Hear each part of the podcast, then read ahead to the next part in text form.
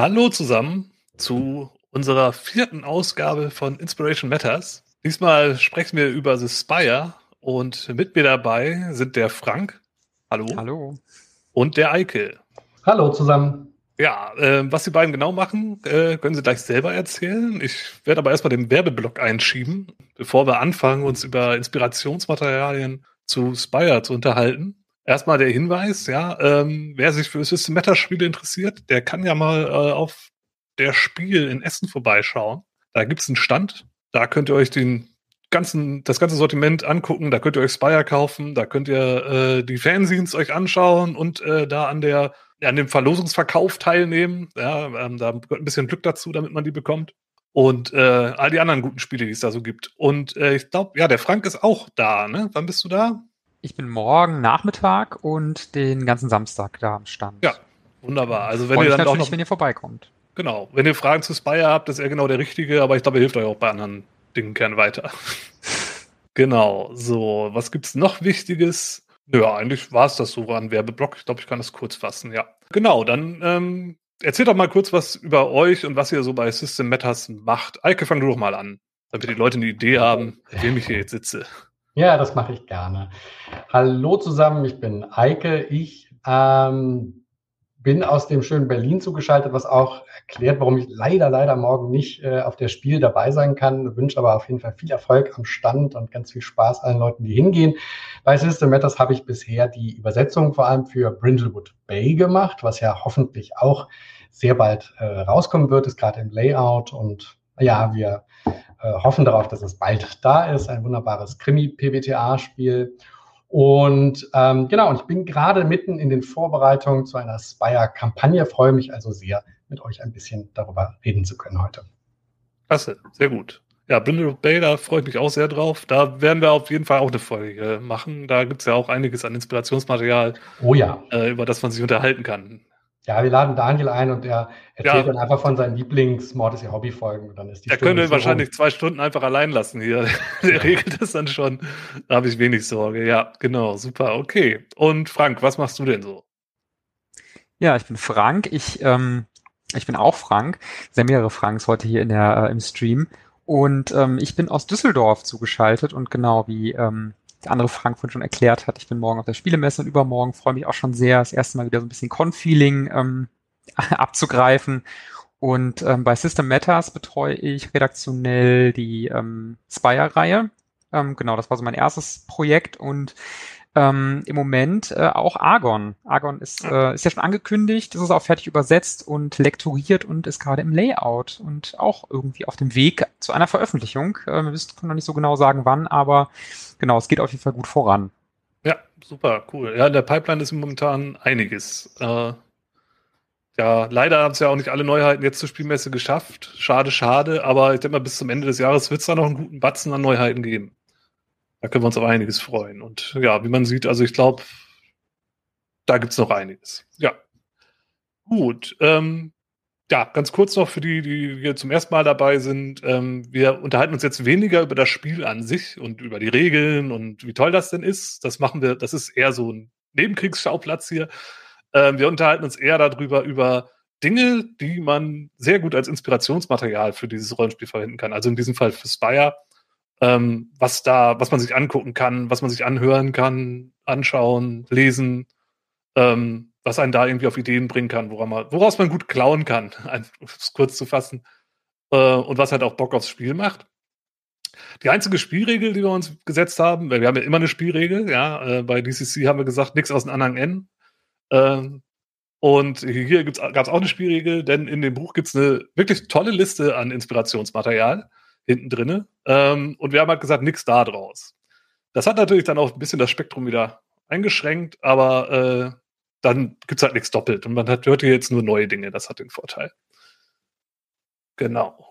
Ähm, gut, ich glaube, das Wichtigste haben wir. Es gibt auch keine Fragen im Chat. Ähm, wenn ihr euch irgendwie beteiligen wollt, dann nur zu. Wenn ihr Fragen habt, dann haut die einfach in den Chat rein. Für die, die das als Podcast hören oder später auf YouTube gucken, wir lesen das natürlich auch mal kurz vor, wenn es da irgendwie Einwürfe gibt. Ähm, wir haben heute, ganz äh, kleiner Hinweis noch, wir haben heute äh, keine Regie wirklich dabei, denn äh, die, die System Matters Chefs, die sind ja alle auf der Spielmesse und sind da eingebunden und äh, haben noch wichtigere Dinge zu tun, als hier jetzt uns über die Schulter zu schauen.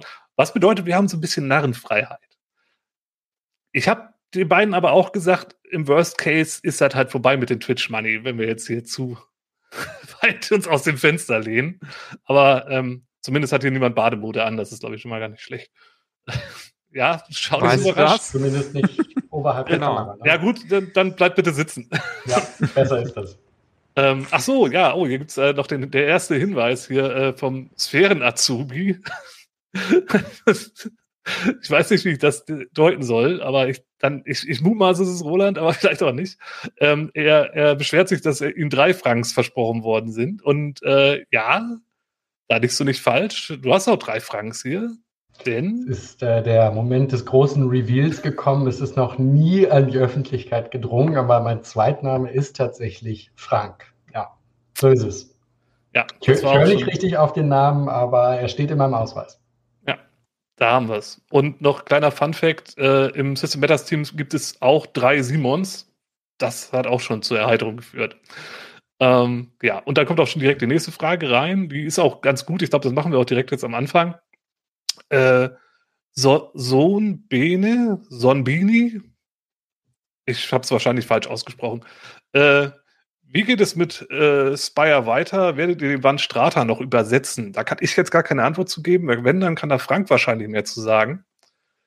Aber er guckt auch schon etwas. also die, ähm, das, was wir geplant hatten zu übersetzen, das war ja erstmal das Grundbuch Spire und die drei Szenarienrahmen, die hier rausgekommen sind. Und, ähm, und dann haben wir uns so ein bisschen äh, das Ziel gesetzt, abzuwarten, wie gut die Reihe so läuft. Und ähm, genau, da ist noch nichts fest entschieden, wenn ich das richtig im Kopf habe. Aber ich bin ja, weiß ja jetzt nicht genau, was Daniel oder Patrick sagen würden, wären sie dabei. Deshalb ist das, was ich jetzt sage, auch mal so ein bisschen mit Vorsicht zu genießen. Äh, wenn ihr aber wollt, dass ähm, es mit Spire weitergeht, dann verbreitet die frohe Kunde, was für ein tolles Spiel das ist und ähm, sorgt dafür, dass ganz, ganz viele Menschen Spire kaufen. Dann ja, steigen die Chancen das, das äh, wird die Chance auf jeden Fall steigern. Wenn sich das gut verkauft, dann wird auch mehr übersetzt. Da kann man von ausgehen. Und ich meine, es gibt ja auch jetzt inzwischen schon ein bisschen an Material. Ähm, das, neben den Regelwerk sind meistens drei Abenteuerbände raus. Genau, ja. Also Bände ist jetzt vielleicht ein bisschen weit gefasst. Das sind halt Abenteuerhefte, aber das ist halt wie bei DCC. Da steckt eine Menge, Menge drinne in äh, kompakter Form. Ja, genau. Frank hält sie gerade in die Kamera. Ähm, und wer sich darüber informieren will, weil wir wollen uns ja gar nicht so tief über das Spiel jetzt unterhalten, also über die Produkte und so weiter. Da kann ich direkt mal hier auf Eikes Blog verweisen. Der hat nämlich eine tolle Reihe angefangen. Kannst du ja vielleicht mal ein, zwei Sätze zu verlieren? Ich habe hier mal den Link eingeblendet. Ähm, packen wir dann auch in die Podcast-Notes und so. Ja, gerne. Also alle, die Kampagnen leiten und vorbereiten, wissen natürlich, dass man sich irre viel Notizen im Vorfeld macht. Und äh, ich dachte mir einfach, ich mache das öffentlich. Ich veröffentliche sozusagen meine Notizen in etwas geordneterer Form, als das sonst der Fall ist. Und habe dann so eine kleine Blogreihe zu Spire jetzt angefangen. Und ein Eintrag Richt, äh, widmet sich komplett den Produktpublikationen, die es schon auf Deutsch gibt. Frank hat ja gerade die äh, Abenteuerbände oder Abenteuerrahmen heißen sie, glaube ich, in die Kamera gehalten. Da gibt es verschiedene Bände auf Englisch. Äh, heute ist ein Erweiterungsband als PDF sind nämlich neu erschienen. Ähm, und dann gibt es, den kann ich noch mal kurz in die Kamera halten, diesen sagen Dungeon Crawl-artigen Teil von Spire, der heißt Hard.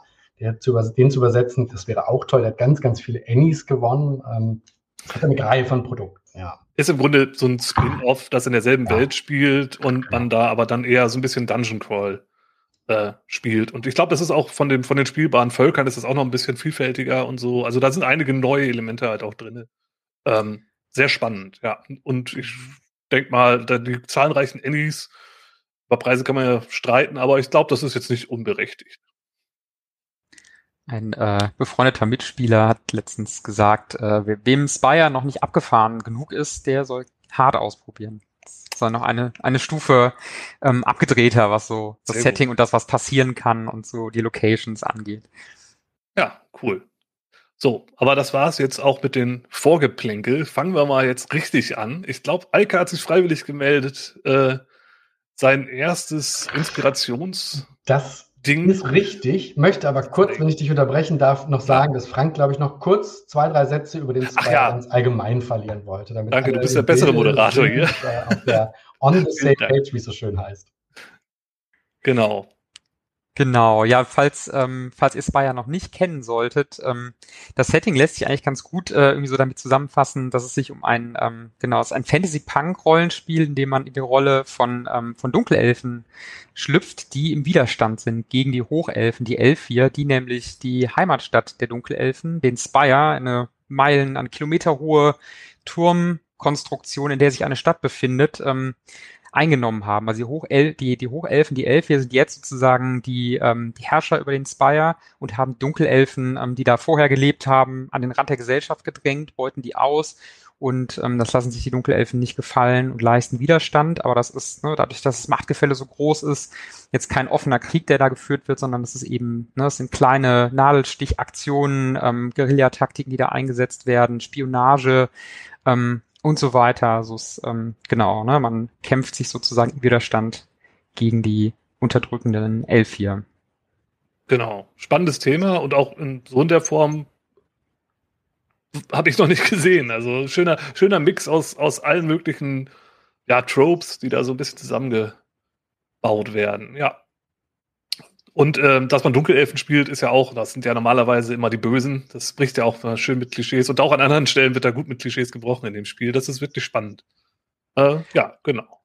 Danke. Ach genau, wer noch mehr zum System und zur Spielwelt erfahren will, kann sich auch den System Matters Podcast, den ähm, ich mit Daniel aufgenommen habe, ähm, anhören. Das sind, glaube ich, so vier oder fünf ich Teile, fünf, wo wir ja. fünf sogar genau, wo wir sowohl das System erklären, als auch die Spielwelt nochmal auch so einen Stadtrundgang durch den Spire machen. Ähm, genau, da kann man auch nochmal ganz gut Ja, System richtig gut, genau. Also, ist, also wer sich da intensiver mit beschäftigen will oder einfach nochmal, bevor man jetzt Geld ausgibt, sich informieren möchte, da ist eine gute Quelle. Ich weiß gar nicht, ob ich da jetzt den Link hier einblenden kann. Das ist, ich bin nicht besonders gut vorbereitet, aber ah doch, hier gibt es einen Link zum Podcast. Bitte sehr. Viel Spaß dabei. So, jetzt aber zum Eike. Was hast du uns mitgebracht? Gerne.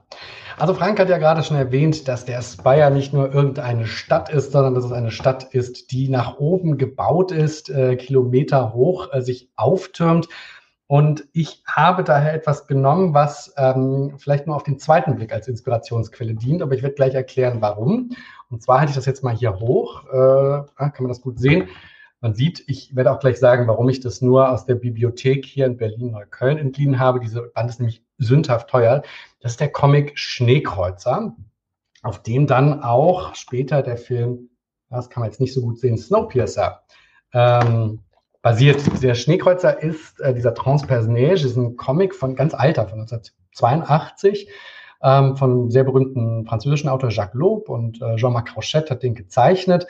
Und später in den 90ern gab es dann noch zwei Fortsetzungen dazu. Und 2015, nach Erscheinen des Kinofilms, gab es dann einen vierten und abschließenden Teil. Das sind sozusagen vier Comics. Äh, der deutsche Band ist 2013 veröffentlicht worden, enthält also nur drei dieser vier Graphic Novels äh, ist aber trotzdem ganz toll. Ist leider vergriffen und man kriegt den nur zu so Mondpreisen.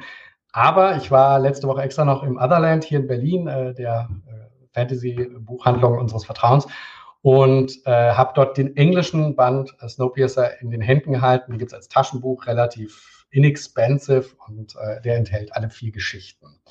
Genau, dann gab es, wie gesagt, 2013 diesen Film äh, Snowpiercer von äh, Bong Joon-ho, der mit Parasite ja vor zwei Jahren so alle Oscars abgeräumt hat. Also ein ganz, ganz toller äh, koreanischer Regisseur ist das.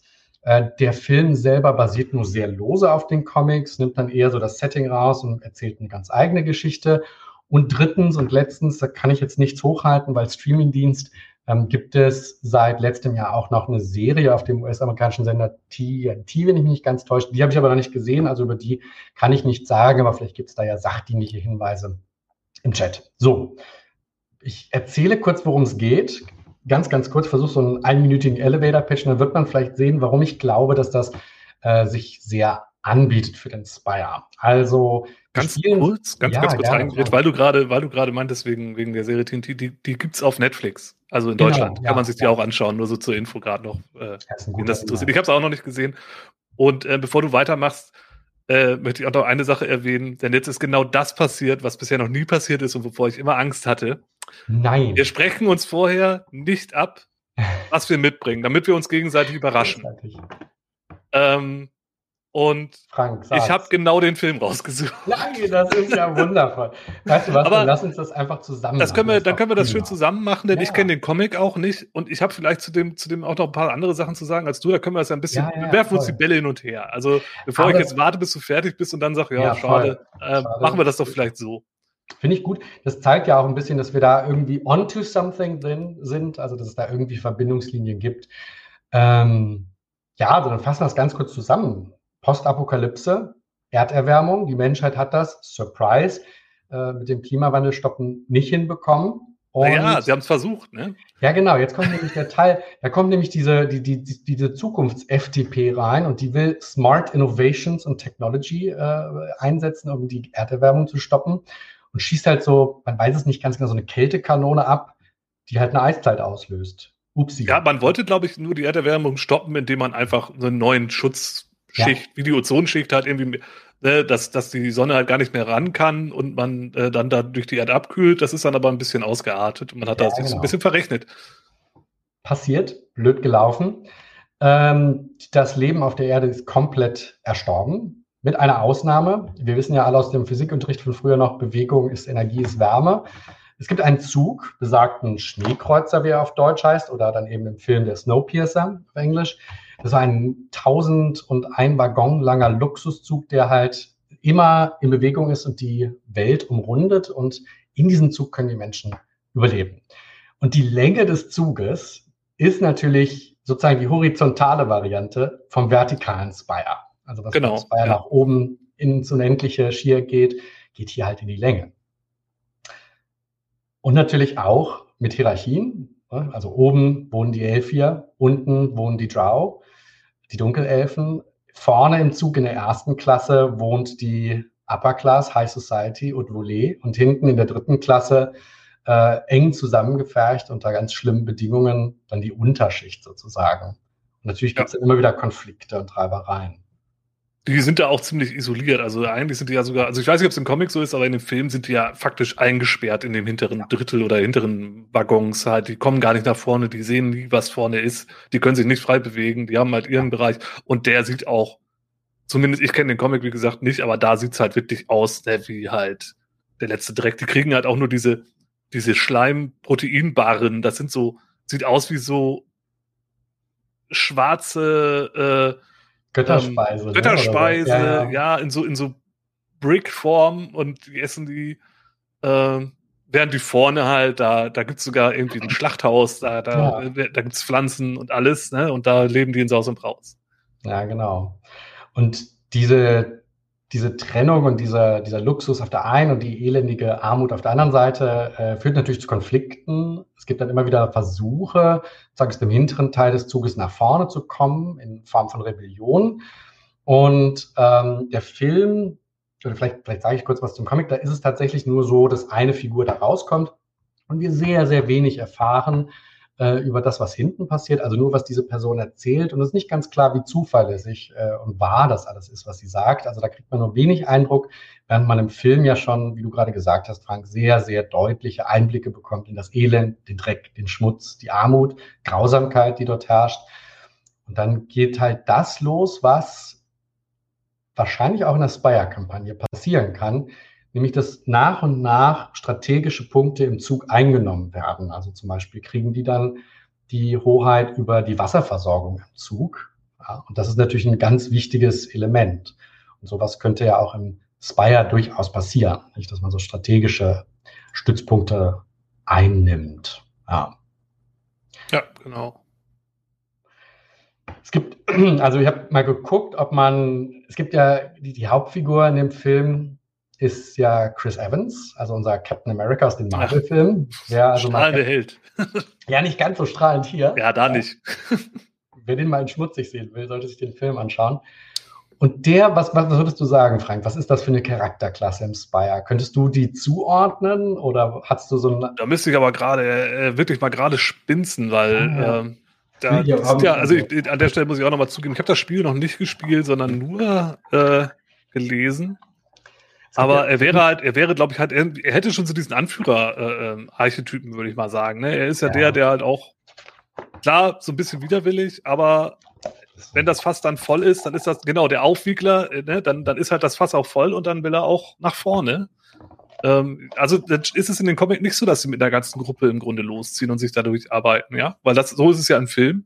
Ja. Ähm, nee, der Comic tatsächlich ist echt anders in der Szene. Es okay, fängt wirklich damit ja. in der Sache, es fängt damit an, dass dieser Proloff heißt der da, nicht Curtis wie im Film, dann einfach so nach vorne kommt. Man weiß nicht genau wie und dann wird er so auch gleich gefangen genommen und gerät an eine Frau, die so eine Charity in der zweiten Klasse so eine Charity-Organisation betreibt und sich einsetzen will für die Leute hinten. Und die gehen gemeinsam immer weiter durch den Zug, haben dann so ihre Aufs und Ups in den Erlebnissen. Aber das Spannende ist eigentlich, dass alles, was dieser Prolov-Charakter erzählt von hinten, dem Arsch des Zuges, wie das im Comic heißt, ähm, das ist wahnsinnig unklar, ob das stimmt oder erlogen ist. Also auch Verrat, Intrige könnte hier möglich sein, Täuschung und Lüge, auch das sind ja Elemente, die im Spire mhm. auftauchen. Ja, ich meine, es ist ja auch, es gibt ja auch, zumindest im Film gibt es ja auch einen Verräter. Ja. Äh, es gibt geheime Botschaften, die von vorne nach hinten in den Zug gebracht werden. Es gibt aber auch jemanden, ne, der halt nicht so, wo dann später rauskommt. Ich will jetzt nicht spoilern, aber das sind ja auch alles so, so Situationen, die man super in Spire halt auch irgendwie verwenden kann. Ne? Irgendwie Botschaften, die man von irgendeinem geheimnisvollen ja, irgendeiner geheimnisvollen Unterstützung aus der oberen Schicht bekommt. Mhm. Äh, oder halt Leute, die halt in, in eigenen Kreisen äh, und aktiv sind, aber äh, doppeltes Spiel spielen zu eigenem Vorteil. Das, das kann man vielleicht nochmal auf das Detail kann man ganz, ganz kurz eingehen, weil das so schön ist in dem Film. Die kriegen ja diese, wie du erzählt hast, diese schwarzen Götterspeise, Wackelpudding-Dinger und finden da in unregelmäßigen Abständen versteckt so kleine Röllchen mit, auf, mit geheimen, unklaren Botschaften wir spoilern jetzt nicht, was es damit auf sich hat, aber die treiben dann so ein bisschen die Handlung auch voran. Und sowas wäre natürlich ein perfekter Aufhänger. Ich kann mir vorstellen, wie die Charaktere in Rote Zeil, das ist ein bisschen dieses ähm, ja, Armuts- und Verbrechensviertel sitzen in, äh, in dem, wie heißt es gleich, Arena, richtig, Frank? Das ist so diese Haupt. Bar ist das, ne? Oder was? Ja. ja, ja, genau. Mhm. Dann ihr Essen kriegen und dann ist da vielleicht so eine Nachricht drin, die sagt ja. so, ne? Waffenlieferung an die Elfier morgen zur ersten Stunde. Seid dabei. Und was, was fängt man mit so einer Nachricht an? Also, ja, ist das eine Falle? Steckt ja. da noch was hinter? Oder vielleicht ist die Nachricht auch irgendwie verschlüsselt und man muss erstmal rausfinden, was, was steckt denn dahinter? Mhm. Äh, ja, ja, das sind schon, schon spannende Themen, die man da super verbraten kann, ja. Ja, total. Was ich halt auch noch schön fand, ähm, ist halt in dem Film, äh, kriegt man halt auch schön, da gibt's ja, im Grunde ist das ja ne, wie so eine, Schiene, eine Reise auf Schienen, die gehen ja von hinten nach vorne.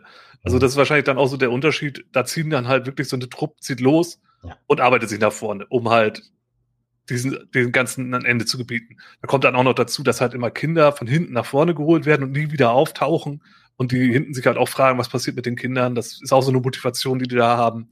Ja. Und ähm, ja, die arbeiten sich dann halt so nach vorne und dabei kommen die halt in alle möglichen Bereiche. Die kommen in die Waffenkammer, mhm. die kommen dahin, wo diese, diese Götterspeise hergestellt wird, auch eine nette Geschichte. Ja. Ähm, und äh, kommen dann halt auch in, in da, wo halt die guten Nahrungsmittel hergestellt werden und kommen dann halt auch in den Bereich, Schulbereich gibt es und dann halt auch, wo die Reichen wohnen. Und da hast du dann halt auch richtig so schöne, schön dargestellt, so, so dekadente Gesellschaft. Ne? Total. Also diese ganzen also könnte ich mir auch super vorstellen, so Hochelfen in so einer, in so einer Elite-Schickeria-Disco oder so. Mhm. Ja, ähm, oder in, in so nobel etepetete Restaurants und solche Geschichten. Da, und die sind halt alle völlig versifft und arbeiten sich da so durch. Da gibt's dann natürlich auch einige interessante Situationen. Und da kann man sich, glaube ich, schön an so Bildern und Charakteren auch bedienen, um Total. halt ne, die Begegnungen mit den, mit den Hochelfen vielleicht auch ein bisschen auszuschmücken.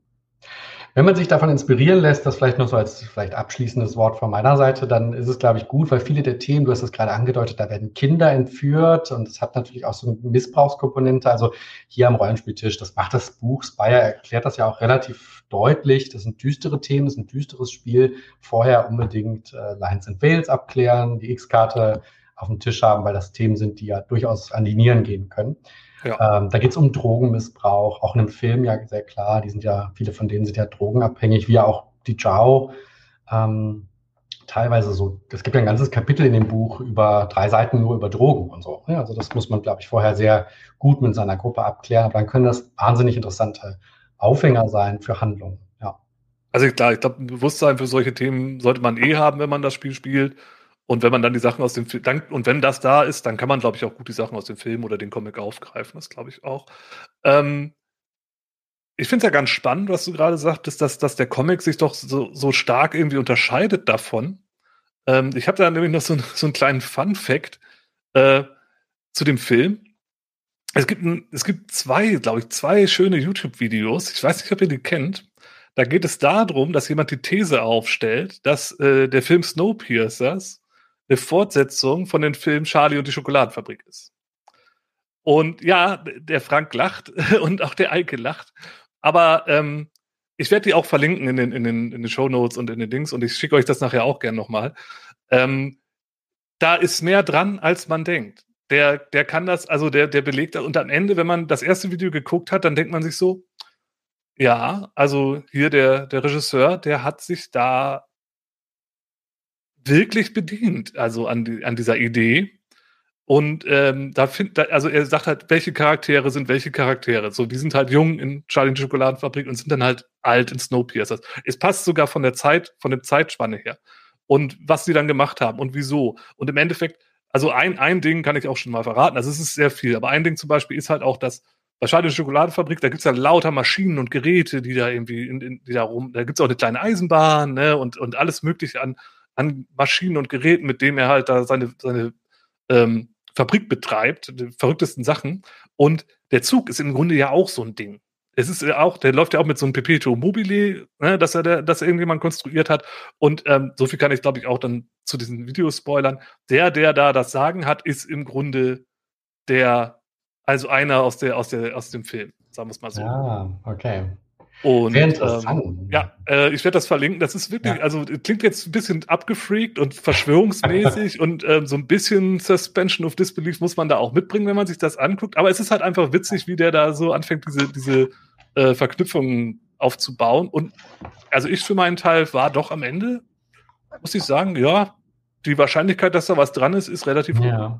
Also ähm, nur so ein kleiner Funfact, hat nichts mit Spire zu tun. Super nerdy, nerdy Read. Also vielleicht, weil du gerade die Kulte angesprochen hast. Weiß ich ich mach die gerade mal groß. Ähm, ja, Eike blendet jetzt gerade mal hier so, hält mal die, den Comic mal von innen rein. Ist genau. komplett in Schwarz-Weiß gezeichnet? Ja, der ist komplett in Schwarz-Weiß tatsächlich. Und ähm, da gibt es auch so Kulte und die beten die heilige Loco an. Äh, Loco ist dann die Lokomotive, also auch wo sozusagen die Maschinen dann sowas Göttliches bekommen.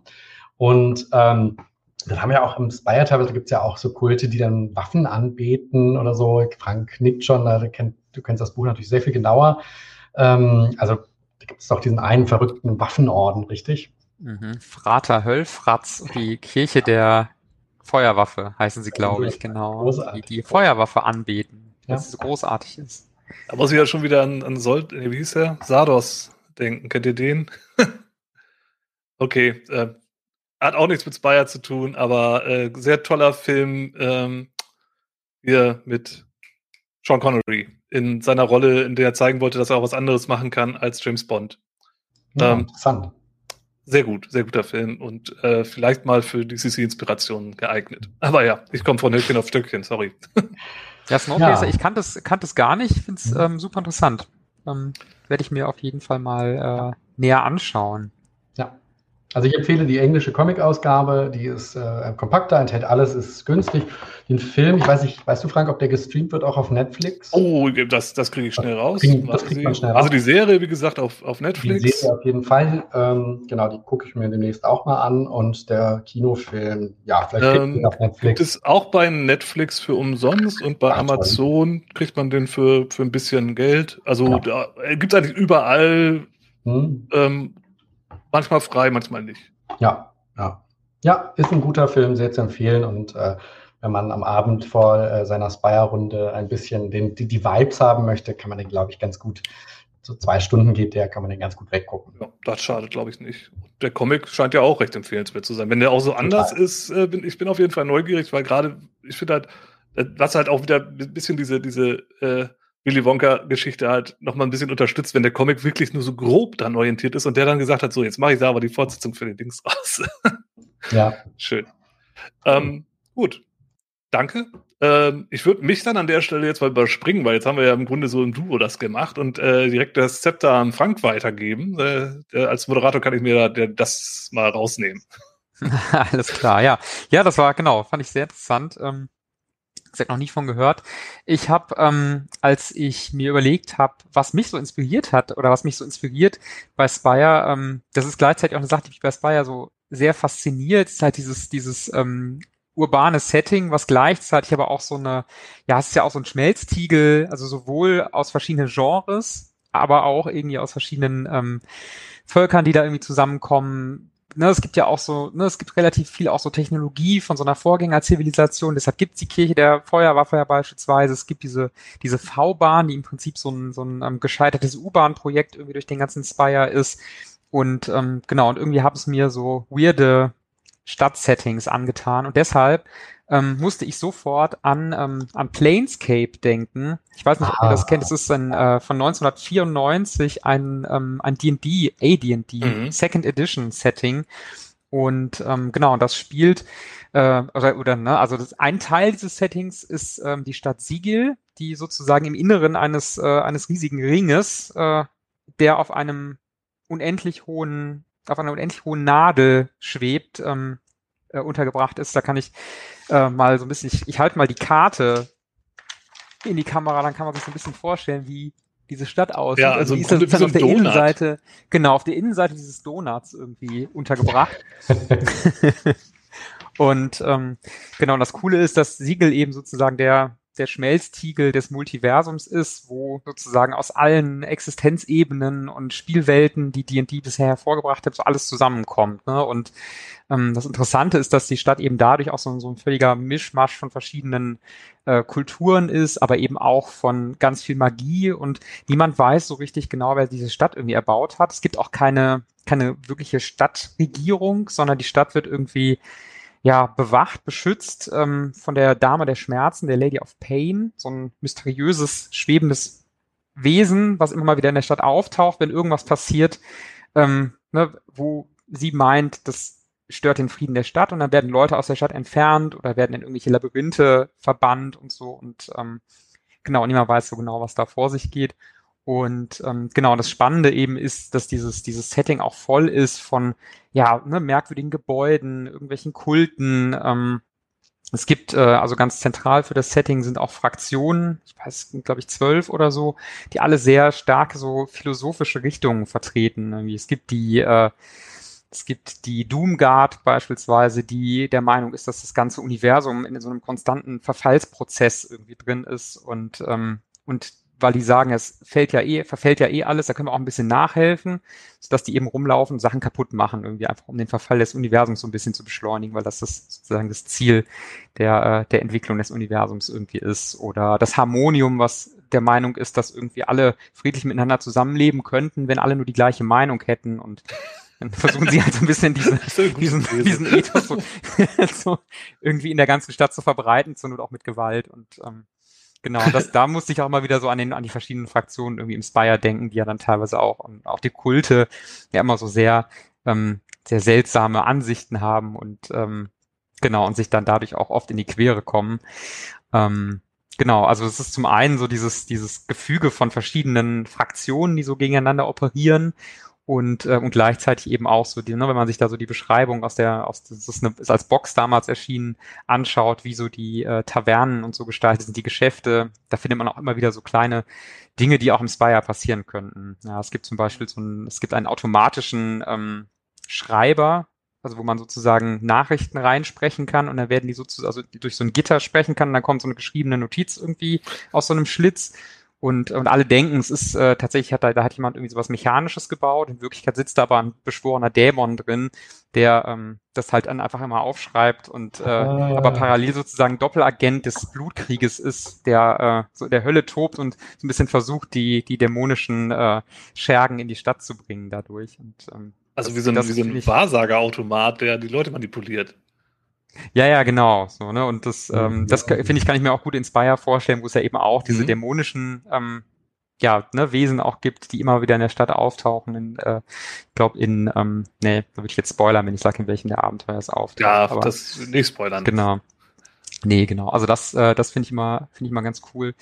Äh, die Box ist, äh, ich, also ich glaube, als PDF kriegt man die auf jeden Fall noch bei Ich habe gerade mal Drive-Thru nachgeschaut, die gibt's bei Drive-Thru für Mhm. 15 Dollar und auch diverse Ja, Zusatzsachen und Abenteuer und, und Ergänzungsbände gibt's da auf jeden Fall. Ich glaube, die Box ist äh, gebraucht nicht so günstig. Ne? Nee, wahrscheinlich nicht. Ich habe die damals, als sie erst erschienen ist, gekauft und, ähm, und, und hege und pflege sie seitdem.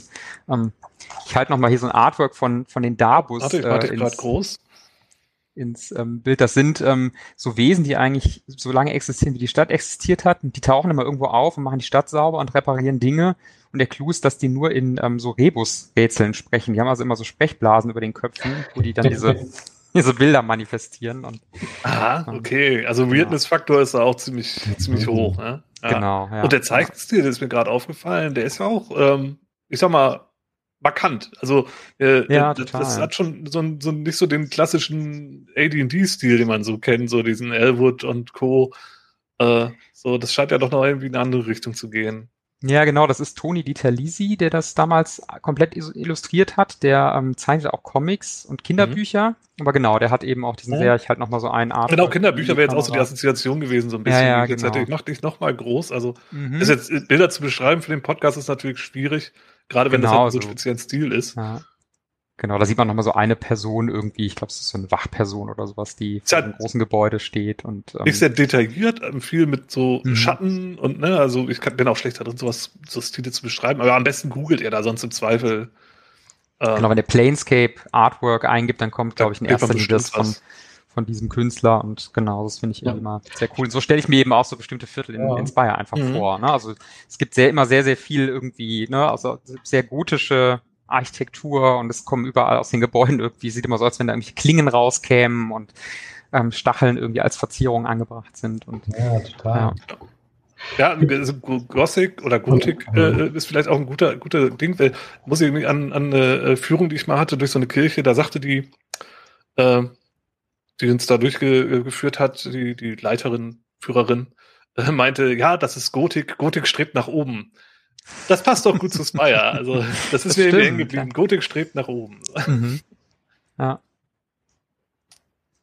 Ja, sehr cool. Aber ich die- kenne das auch nur aus, aus äh, Entschuldigung.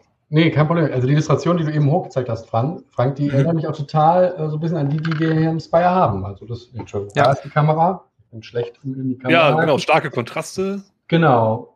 Die Figuren sehen auch ähnlich aus. Also hat so einen ähnlichen Vibe. Könnte ich mir gut vorstellen, Mhm. dass das dann auch Pate gestanden hat oder irgendwie eine Inspirationsquelle gewesen ist. Ja, schön. Ja, ja. Ja, Gibt's denn auch? Planescape so sonst auch nur so aus der, aus der Erzählung von, also wenn dann, Ja. also immer begeistert, alle, die davon erzählen, sind davon begeistert und äh, ja, wir kriegen, wenn dann Leute davon erzählen, haben die direkt so ein Glänzen in den Augen. Also ich habe mich bisher noch nie damit beschäftigt, aber ich glaube, ich müsste es mal. Das ist wirklich so ein Ding, wo, wo man immer wieder von Leuten hört, so äh, wäre wär super geil. Ja, es ist, glaube ich, auch so eins der Settings, die seit Jahren immer so äh, als das, das ist bestimmt das nächste Setting, was Wizards of the Coast wieder neu auflegt. für Oder die- Dark für Die Sun. fünfte Edition oder Dark, oder Dark Sun, genau. Die beiden ähm, werden immer so ein bisschen hochgehalten und äh, genau, es gibt jetzt auch, glaube ich, wieder Gerüchte, dass es irgendwann demnächst neu erscheint, aber Bestimmt. ich, ähm, es gibt ein tolles äh, Videospiel noch dazu, Planescape Torment. Genau, Da, ähm, sagen, ja. das Spiel auch komplett eigentlich in dieser Stadt und, ähm, und lebt eigentlich auch sehr davon, dass man quasi mit diesen, diesen philosophischen Fraktionen aneinander gerät und ähm, ja, ne, irgendwie kein abgefahrene oder so, ne? Also war auch komplett Wenig. Also ich, glaub, ich weiß, es kann sogar sein, dass man es komplett irgendwie so lösen kann. Ja. Ähm, ja, genau. Also also wenn es so, ne, wenn man irgendwas sucht, wo, wo halt so, ne, das ist so weird, diese urbane Weirdness, die Spire hat, irgendwie finde ich, ist da auch gut ähm, spürbar. Mhm. Naja, Cool. Planescape Torment ist ja legendär, äh, gilt als eines der besten Rollenspiele äh, seiner Zeit. Ja. Kleines Meisterwerk. Ja. ja, schön. Und würdest du sagen, Frank, dass sozusagen die Abenteuerbände und Module, die damals erschienen sind, dass man die mit leichter Anpassung quasi auch in Inspire verwenden könnte? Oder würdest du sagen, man nimmt dann eher so ein bisschen die Rosinen aus dem Kuchen, so kleine spannende Elemente wie den Automaten, den du gerade beschrieben hast oder ähnliches? Ja, ich glaube schon. Also man merkt im Setting natürlich irgendwie schon an und auch den Abenteuern, dass sie dass es irgendwie D&D ist. Also auch dadurch, dass es ja schon, also es geht schon natürlich, spielt natürlich viel auch mit diesen unterschiedlichen, ähm, ja, dieser Kosmologie bei D&D, mit den verschiedenen Existenzebenen und Parallelwelten und so. Und das fließt da schon auch sehr stark irgendwie mit ein, so dass ich finde, dass man das nicht so gut portieren kann. Ähm, genau, also für mich ist es eher so eine Fundgrube für, ähm, für Orte, für NSCs und ähm, genau, so kleine Anekdoten ähm, fürs Alltagsleben im Spire. Ja. Ja, cool. Ja, wahrscheinlich ist das auch äh, so, so gedacht, wenn Spielercharaktere da in dieser Welt spielen, dann haben die wahrscheinlich auch ein gewisses Machtlevel, was dann halt auch nicht mehr unbedingt vereinbar ist mit dem Thema von Spire. Vermute ich jetzt mal, ähm, dementsprechend. Aber dann halt Rosinen picken, ne? Genau. Ja, genau. Cool. Und es, also genau, das, das äh, ist mir dann auch nochmal so aufgefallen. Es war, glaube ich, auch so eins der ersten Settings ähm, für D&D, das so mit dieser ähm, sehr klaren, äh, sag mal so eindimensionalen ähm, Bindung von Gesinnung und, und äh, Völkern und so ähm, gebrochen hat. Ne, also da, äh, das war ja bei D&D sonst immer so sehr klar, irgendwie welche, welches spielbare Volk chaotisch gut war und ja. wer irgendwie gut und wer böse ist und so. Und das, finde ich, wird da auch stark aufgebrochen und auch so, äh, ja, ne, so, so Kreaturen wie Dämonen oder Teufel bekommen irgendwie plötzlich so eine ganz vielschichtige Agenda und Hierarchien und ähm, man erfährt irgendwie viel mehr so über Beweggründe und Motivationen. Das, finde ich, war auch nochmal ein, ähm, ein, ähm, ein ganz interessanter Punkt irgendwie damals schon. Und mhm. das findet man im Spire ja auch wieder, wo es ja auch jetzt nicht irgendwie so klare Linien zwischen Gut und Böse gibt. Super. Ja, okay. genau. Eike, was hast du noch dabei? Ja, äh, auf, mit Blick auf die Uhr, ich mache es kurz. Ich äh, habe ähnlich wie Frank auch nochmal. Hast dir Zeit? Ja, ne, alles gut. Ich habe auch nochmal ein Rollenspiel mitgebracht, äh, aber auch sozusagen Material, was nicht rollenspielerisch ist. Und zwar möchte ich ganz gerne euch ein bisschen mitnehmen in die Pariser Kommune. Ich fange nämlich, die äh, 150. Geburtstag gerade gefeiert hat, mh, mit einem Rollenspiel, das jetzt äh, letztes Jahr erschienen ist, nämlich das kann man hier mal zeigen, Red Carnations on a Black Grave. Äh, geschrieben wurde es von Catherine Rahman, hier veröffentlicht bei Aviatrix Games. Ist jetzt sozusagen ein Wettbewerber, aber ich glaube eher sozusagen hint, hint, natsch, natsch, ein Spiel, was dringend eine deutsche Übersetzung braucht, die bei einem guten Verlag veröffentlicht werden müsste. Sieht jetzt auch nicht und, so dick aus. Also. Nee, das Buch ist, aber pass auf, also Daniel und Patrick, die kriegen jetzt gleich äh, wahrscheinlich äh, Herzflattern, wenn ich sage, es ist ein Spiel, was kartenbasiert ist. Ähm, Side ja. for the Queen geht, glaube ich, und, und Iron ja. Song geht mit Karten ja. alles. Geht mit Karten ich glaube auch, also der, das ist jetzt, glaube ich, kein, kein K.O.-Kriterium. Okay. Ja, aber ich will jetzt auch nicht zu viel versprechen. For the Queen ist eigentlich ein ganz schöner, schöner Anknüpfungspunkt. Denn was das Spiel nämlich macht, ist, es hat sogenannte Question Cards. Das ist äh, ein Mechanismus, den wir auch durchaus von, für die Königin kennen. Man zieht Karten, auf denen sind Fragen und man beantwortet diese Fragen. Und diese Fragen bei Red Carnations on a Black Grave sind natürlich auf das Setting zugeschnitten der Pariser Kommune. Politischer Konflikt zwischen ähm, den KommunatInnen, die in Paris wohnen und deren Stadt dann belagert wird von der französischen Armee. Ja, also der Hintergrund der historische ist nicht ganz so wichtig, aber das Interessante ist, die Franzosen haben gerade den Krieg gegen Preußen verloren. Äh, dann haben die Preußen sich noch dann das Kaiserreich auf, ausgerufen und zur absoluten Demütigung haben die Preußen das auch noch in Versailles gemacht. Ja, also das Land, was sie gerade erobert haben, haben sie gesagt, hier machen wir mal Kaiserreich. Das Land ist total gedemütigt. Paris kriegt dann sozusagen diese, äh, diese gründet diese Kommune für 72 Tage existiert die.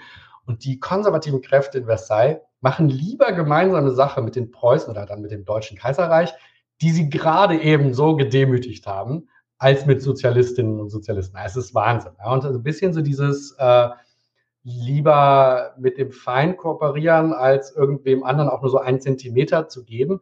Das ist was, was man auch im Spy hat. Und ich finde diese Quest, also nur kurz bevor ich auf diese Question Cards mal ein Beispiel nenne, es gibt da ganz viel Material zur Kommune. Das ist ein ganz toller Comic, den ich jetzt nur auf Französisch habe, von äh, Jacques Tardy.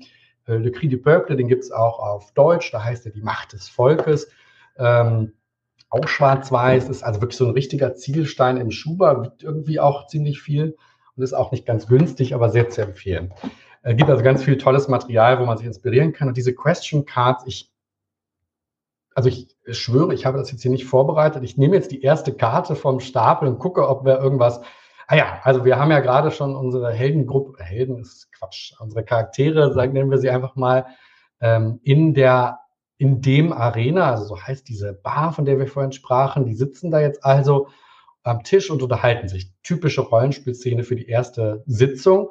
Dann könnte man irgendwann so nach fünf Minuten mal so eine Karte ziehen und sagen, ich übersetze das jetzt so on the fly, äh, wer hier ist, war früher ein ähm, Polizeispitzel ähm, für die Kommune, beziehungsweise dann für die Elfia.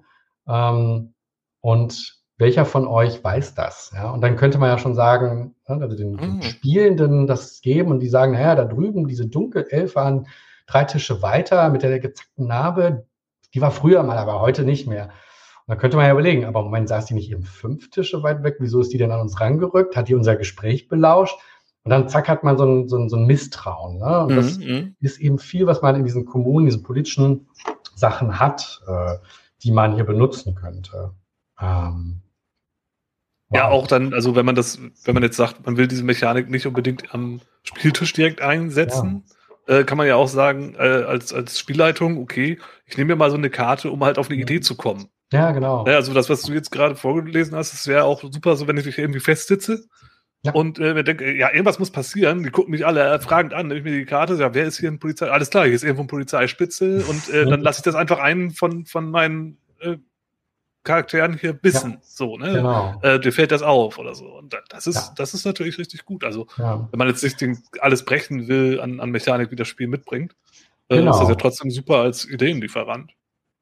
Oh wow, also die sind, äh, die Fragen sind alle so richtig spot on. Also äh, wir haben, es gibt ja, äh, gibt, wir haben ja schon darüber geredet, es gibt eine ganze Reihe von, von Ergänzungsbänden auf Englisch noch. Äh, gibt zum Beispiel auch so Ingame-Sachen. Es gibt zum Beispiel eine Zeitung oder eine Zeitschrift, die so im Stil von Spire gemacht ist auf Englisch. Cool.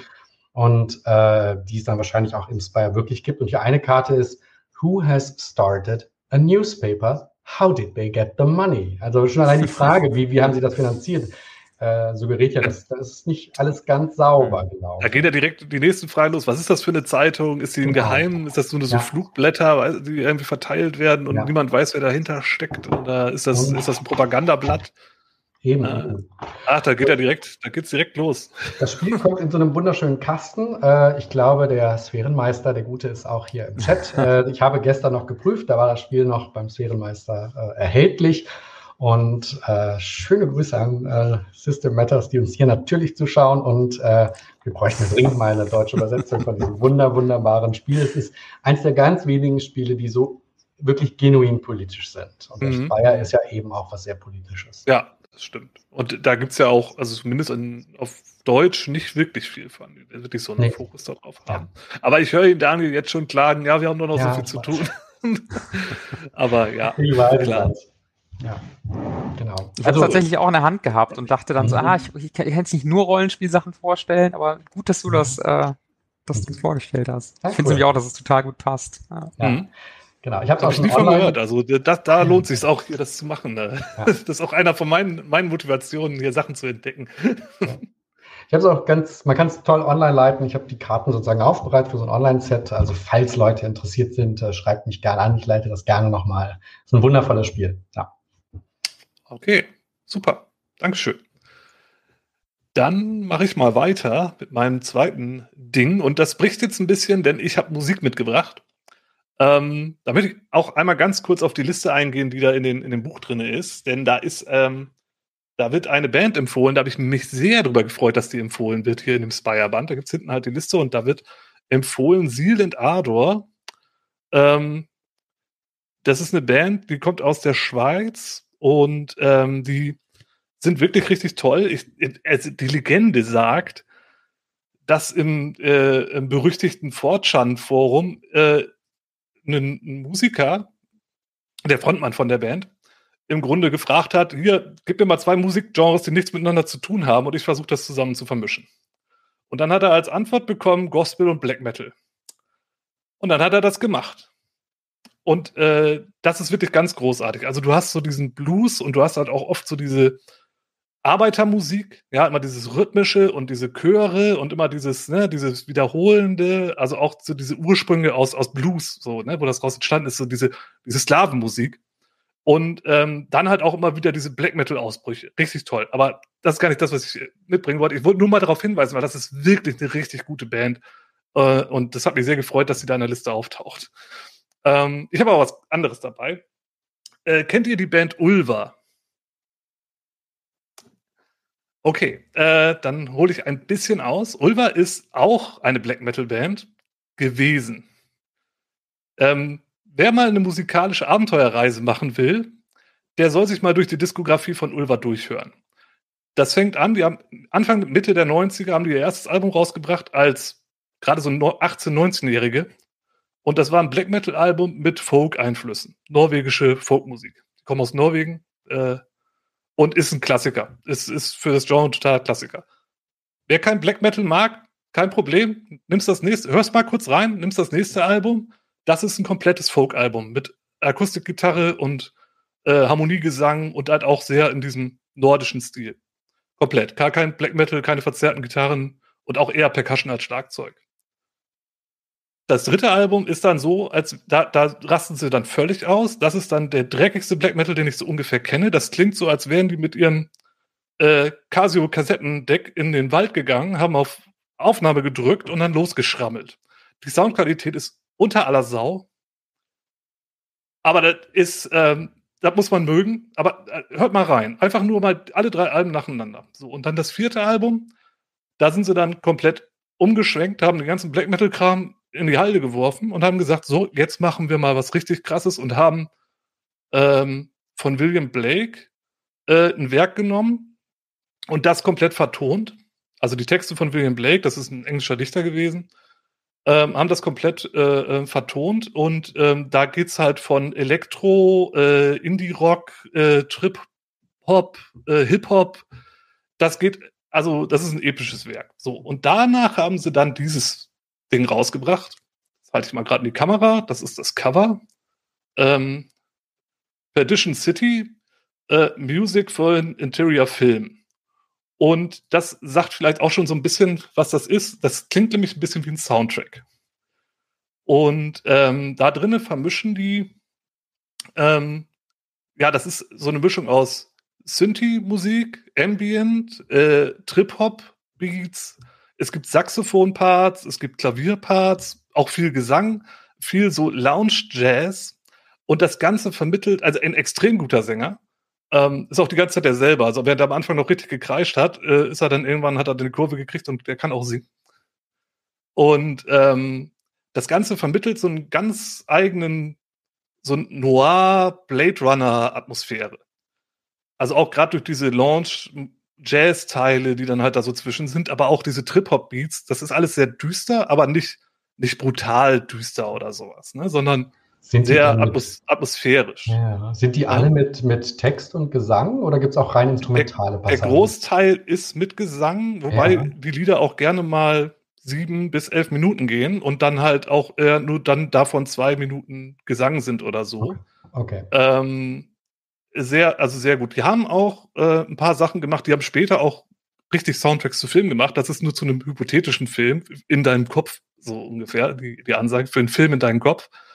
Ähm, die haben später auch noch äh, richtige Soundtracks zu skandinavischen Filmen gemacht, wenn ich mich jetzt nicht total irre, die dann halt auch ohne äh, Gesang auskommen. Die haben auch eine EP rausgebracht, die auch so in diese Richtung geht, komplett ohne Gesang. Ähm, und äh, später, beziehungsweise jetzt, da haben sie dann auch ein Coveralbum gemacht, wo sie so 60er Jahre Antikriegssongs genommen haben und die halt verwurstet haben, so aus, diesen, aus der 60er Hippie-Zeit und so. Also völlig unbekanntes Zeug. Ähm, und äh, heute sind die sehr in so einer Synthie-Pop-80er-Richtung, so ein bisschen Deepish Mode. Wow. Und wie gesagt, also wenn man mal eine musikalische Abenteuerreise machen will, dann einfach mal so ein bisschen durch die Alben durchklickern und sich überraschen lassen. Also ich, ich würde super gerne mal mit jemandem, der die nicht kennt, einfach mal mich hinsetzen und sagen, so, jetzt, das ist eine Band, hör dir das mal an. Ähm, ist auch eine meiner Lieblingsbands. Wenn ich Mount Rushmore bauen könnte mit meinen größten Bands, dann wären die auf jeden Fall dabei, weil ich stehe auch auf die alten Sachen und die ganz neuen Sachen finde ich ein bisschen anstrengend, aber äh, ja, das Ding hier top und um jetzt da die Kurve zu Spire zu kriegen, also dieses, diese düstere Atmosphäre, ne, diese Lounge-Musik, dieses Klavier, du hast auch so ein bisschen, das schwingt halt auch so dieses Casablanca, ist ja auch so, ne, Spione, geheimnisvoll, verrauchte Kneipen, düstere Leute, von denen du nicht weißt, was du von denen halten sollst. Blade Runner steht ja auch nicht ohne Grund als Inspirationsmaterial in der Liste drin. Und ähm, ja, also von meiner Seite ganz klare Empfehlung. Äh, die Band sowieso super, aber nicht alles von der Band ist für Spire geeignet. Und trifft auch nicht jeden Geschmack, ganz bestimmt nicht. Ich habe gerade gedacht, es gibt in, äh, auch in rote Zeilen im Stadtviertel gibt es das L'Enfer Noir. Das ist so ein, so ein ähm, ja, auch eine Art Tanzetablissement mit verschiedenen äh, e Etagen mit Dancefloors, glaube ich. Oder mhm. vielleicht schafft die Band es ja sozusagen auf äh, ja. verschiedenen Dancefloors gespielt zu werden. Ja, genau, ähm, stimmt, stimmt. Wir haben auch so einen gewissen, so dadurch, dass sie halt sehr, ne, so dieses ganze alles mögliche ausprobieren, so einen gewissen Arzi äh, Charme oder ne, so ein bisschen Arzi-Fazi, was ja auch so ein bisschen in, in diese ganze Thematik rein. Ich mhm. könnte mir auch gut vorstellen, dass halt zum Beispiel auch ähm, so eine, so eine, ob jetzt Dunkelelfen oder Hochelfen Band, Künstler, ja, gibt's ja auch äh, als, als Charakterklasse im Endeffekt. Da kann man auch, auch gerade dran denken. Sich ja, dran ja, genau. inspirieren genau. lassen, so an diesen Typen, ähm, dem man halt auch nachgesagt hat, dass sie damals das Geld von der Plattenfirma genommen haben, ähm, sich davon dick, schicke Anzüge und ein dickes Auto gekauft haben und dann die Platte äh, da im Wald aufgenommen haben für, für nix. So. Das, so, das wird ihnen auch nachgesagt. Wobei das, ich glaube, das haben die widerlegt, aber ähm, ja. Also ganz, ja, cool. ganz tolles Ding. Ja. Ähm, und eine wirklich tolle Band. Ja. Da, schöne Gelegenheit, um da mal ein bisschen zu, zu streuen. Ja, cool. Und das könnte man einsetzen, sowohl um sich Inspiration zu holen, in den Zum, beim Stimmung Lesen, zu bringen, oder auch, so wie Frank das gerade vorgeschlagen hat, äh, quasi im Spire läuft dann irgendwo tatsächlich Musik von dieser Platte. Das könntest du dir auch vorstellen, ja? So ein bisschen im Hintergrund laufen ja. lassen. Ja, cool. äh, muss ja nicht laut, damit sich das nicht so aufdrängt. Aber ich glaube, das ja. geht auch. Also das, das drängt sich jetzt nicht total auf.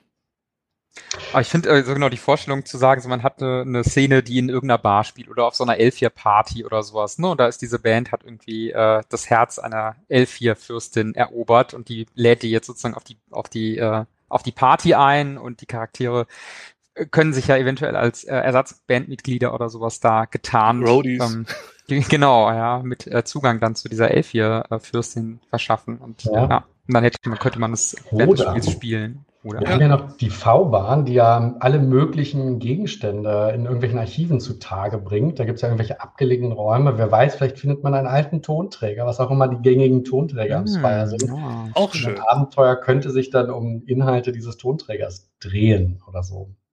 Aber schön, es klingt total spannend. Letzte wichtigste Frage: Kann man das auch irgendwie über Spotify oder so beziehen? Ja, äh, das ja. es auf YouTube. Da kann man, ja, gibst du ein, Ulver Petition City, findest ja. das ganze Album. Super. Ähm, ist, glaube ich, auch, also jetzt nicht, also ich werde jetzt vielleicht keinen Link setzen, weil das ist ja bei YouTube und Musik immer so eine Sache, aber ich glaube, das ist sogar irgendwie von Plattenfirma oder Band abgesegnet. Auf Spotify gibt es auch. Leider gibt es die Soundtracks dann nicht. Also die Auswahl an Alben ist bei, bei Spotify ein bisschen, bisschen eingeschränkt. Auch dieses großartige William Blake-Album gibt es da nicht. Äh, das ist auch das erste Album, was ich von denen hatte. Das hat, das hat mich völlig weggeblasen, weil da gehen die, die Genres einmal so komplett kreuz und quer und auch mit verschiedenen Sängern und Sängerinnen aus, aus verschiedenen Bands und Künstlern. Ganz toll. Ähm, aber kann man sich auf jeden Fall anhören. Ich würde es auch gerne mal kurz einspielen, weil das wäre ja auch toll. Aber naja, ist halt schwierig mit der rechten Situation. So, das war jetzt mein, mein Abfeiern hier, mein Hype. Äh, sind wir denn zeitmäßig dabei? Ja, ich würde mal sagen, einen können wir noch. Ja, dann mache ich ja, versuche es kurz zu machen, vielleicht einfach. Genau. Ich habe ähm, genau das. Äh, ich habe während äh, ich mit Spire beschäftigt war, habe ich eine Buchreihe gelesen, die ähm, dieses Widerstands- und Revolutionsthema total gut einfängt. Und zwar ähm, sind das die 13 Gezeichneten von äh, ah, oh. Judith und Christian Vogt. Da geht's ähm, nämlich auch um eine Stadt, Sygna, die ähm, ja von so einem, ne, von einer, von einer ähm, Militärmacht eingenommen wird. Und die, ähm, die Handlung beginnt auch schon nachdem sozusagen diese, diese, fremd, diese, diese feindliche Macht irgendwie die Stadt erobert hat und auch schon eine Regierung eingesetzt hat. Und ähm, Genau. Und da begleiten, ähm, begleiten wir sozusagen eine Widerstandsgruppe, die eben auch versucht, irgendwie ne, eine Rebellion anzuzetteln, aber merkt, dass das gar nicht so einfach ist, weil es auch auf jeden Fall Leute gibt innerhalb der Stadt, ähm, ne, die sich ne, auch vielleicht so ein bisschen arrangiert haben mit der neuen Regierung von Sygna, die eben ne, so eingesetzt wurde von dieser, ähm, von dieser erobernden Macht und ähm, genau so, und das, äh, da geht es eben auch viel darum, so was, welchen Preis muss man für die Rebellion zahlen. Ähm, da, äh, das geht auch nicht immer alles gut aus. Und im Laufe dieser drei Bände ähm, wird eben immer mehr, ähm, gibt es immer wieder auch so Versuche, diese, diese Herrschaft dieser fremden Macht irgendwie abzuschütteln. Das wird irgendwann, also es ist auch, ne, es ist eher ein Low-Fantasy Setting. Also es hat jetzt nicht so diese Weirdness, die Spire irgendwie ähm, hat oder diese Technologie, aber es gibt schon auch Magie in Form von so Handwerkskünsten, ähm, die magisch verbessert werden beispielsweise. Und ähm, ja, und genau, ne, ich, ich fand ähm, das, das was ganz interessant war, Ike, du warst, glaube ich, auch in der Runde, wo ähm, genau, wo am Ende äh, auch die Flugblätter von der, aus dem ja. Gebälk der, des Theaters ja. heruntergeregnet sind, um die Leute aufzuwiegeln und für die Rebellion zu gewinnen. Und ähm, genau, das ist so eine Szene, die auch in dem Buch irgendwie vorkommt und mhm, cool. ähm, inzwischen in zwei Spire-Runden aufgegriffen wurden. Und, ähm, ja, ja, Bild. Also, ich finde es schön, wie sich hier der Kreis schließt, weil äh, mit Judith, Christian und dir, Frank, habe ich glaube, ich bin mir nicht ganz sicher, Spire gespielt. Das war die letzte Runde vor, die ich gespielt habe am Tisch. Stimmt vor Corona. Vielleicht haben wir oh, ein ja. oder zwei danach gespielt, aber es war eine meiner letzten Tischrunden, war tatsächlich Spire mit dir, mit Judith und Christian. Das war eine ganz tolle Runde, ja. ja. Mhm. Damals. Genau, und irgendwie genau erschienen diese oh, ja. Bände, glaube ich, auch so parallel zu dem Entwicklungsprozess oder dem Übersetzungsprozess und ich habe die dann quasi immer so parallel gelesen und immer so ganz viel so diese, ja, diesen, diesen Widerstandsvibe irgendwie mit aufgenommen und das passte irgendwie total gut. Da wäre doch ganz interessant, ob Spire vielleicht auch ein bisschen das Buch inspiriert hat. Also Vielleicht? Ja, keine Ahnung. Ich glaube, es war schon vorher geschrieben. Ah, okay. Zumindest, ja, die, zumindest der erste das. Teil. Nee, nee, genau. Ich glaube, ich glaube sogar. Aber ja. es klingt halt schon so, als wenn das sehr gut zueinander passt, ja. So wie du es beschreibst. Äh, ja. Das geht ja doch in eine, in eine ähnliche Richtung, ja. Genau, ja. eben auch viel diese Guerilla-Taktiken. Ne? Mhm. Total. Ich, Kommen bestimmt auch viele Szenen und Charaktere dann raus. Ja, wie du sagst, das mit den Flugblättern klingt ja. auf jeden Fall nach einer guten Sache und da gibt es bestimmt noch mehr. Bei drei Bänden, da ist bestimmt einiges an Stoff, woran man sich bedienen kann. Der, ich habe nur den ersten gelesen, aber ich habe gerade den aktuellsten von Judith und Christian Vogt gelesen, äh, Anarchie Deco. Und da geht es ja auch um sozusagen Zaubern mit Kunst im weitesten Sinne. Ne? Und äh, das würde dann wieder zu unserer Diskussion von eben. Also wir haben ja diesen, den Star als eine Charakterklasse hier, die auch so sehr an Kunst gebunden ist. Und im Chat wurde ja über gefragt nach dem Band Strata. Der hat ja noch diesen Inksmith, also den Tintenschmied, der sozusagen mit literarischer mhm. Kunst äh, Magie wirkt. Also auch da sind mhm. wahrscheinlich Verbindungen dazu da. Ja, tolle, tolle, tolle Idee, Frank. Ja, schöne, cool. schöne Inspirationsquelle. Ja, genau. wunderbar. Gut, ich glaube, dann, dann sind wir soweit erstmal durch. Äh, ich glaube, wir haben einiges an, an Material zusammenfinden können. Also ich habe auf jeden Fall ein bisschen was entdeckt. Äh, da kann ich mich wieder ein bisschen reinhängen. Da sehr schön. Da auf jeden Fall danke für. Ich hoffe, äh, wer hier zugehört und zuschaut, äh, der kann sich da jetzt auch ein bisschen austoben. Wir werden das Ganze natürlich irgendwie dann noch verlinken ähm, in den Show Notes, Kommentarsektionen, wie auch immer. Da findet ihr das oder im System Matters Blog packen wir das auch nochmal alles rein. Und dann könnt ihr euch das alles nochmal in Ruhe anschauen. Ja, und an der Stelle, denke ich, sind wir auch soweit durch. Zum Abschluss nochmal der Hinweis, ne, wer Lust hat, äh, jetzt am Wochenende zur Spielmesse zu kommen und den Frank vielleicht mal Hallo zu sagen oder auszuführen. Ja, genau, kommt alle vorbei und fragt mich Sachen ja, zu Spire oder zu anderen Spire Spielen. kaufen möchte oder mal rein, reinschauen möchte in das Spiel, der hat da eine Gelegenheit zu. Oder guckt halt einfach bei, bei System Matters äh, im Shop und informiert euch dort oder auf dem Podcast. Also da gibt es diverse Quellen. Bei Orgenspalter gibt es auch ein Review zu, zu Spire jetzt ganz frisch. Da könnt ihr euch auch nochmal deren Meinung abholen, die auch, glaube ich, ganz positiv war, kann man sagen. Ja. Äh, das hat ganz gut abgeschnitten am Ende. Zu Recht. Äh, also da gibt es auf jeden Fall noch einiges zu schauen. Und es hat, das muss man ja auch, glaube ich, zugeben und es ist auch, glaube ich, kein Gequengel irgendwie, wenn man das jetzt mal da an der Stelle gut tut. Spire hat, glaube ich, auch ein bisschen an dieser ganzen Corona-Situation gelitten. Ähm, das kam halt echt zu einem blöden Zeitpunkt raus, konnte man ja nicht wissen, aber ähm, da, also wer da mehr möchte, der sollte auf jeden Fall ein bisschen die Werbetrommel rühren, das kann nicht schaden.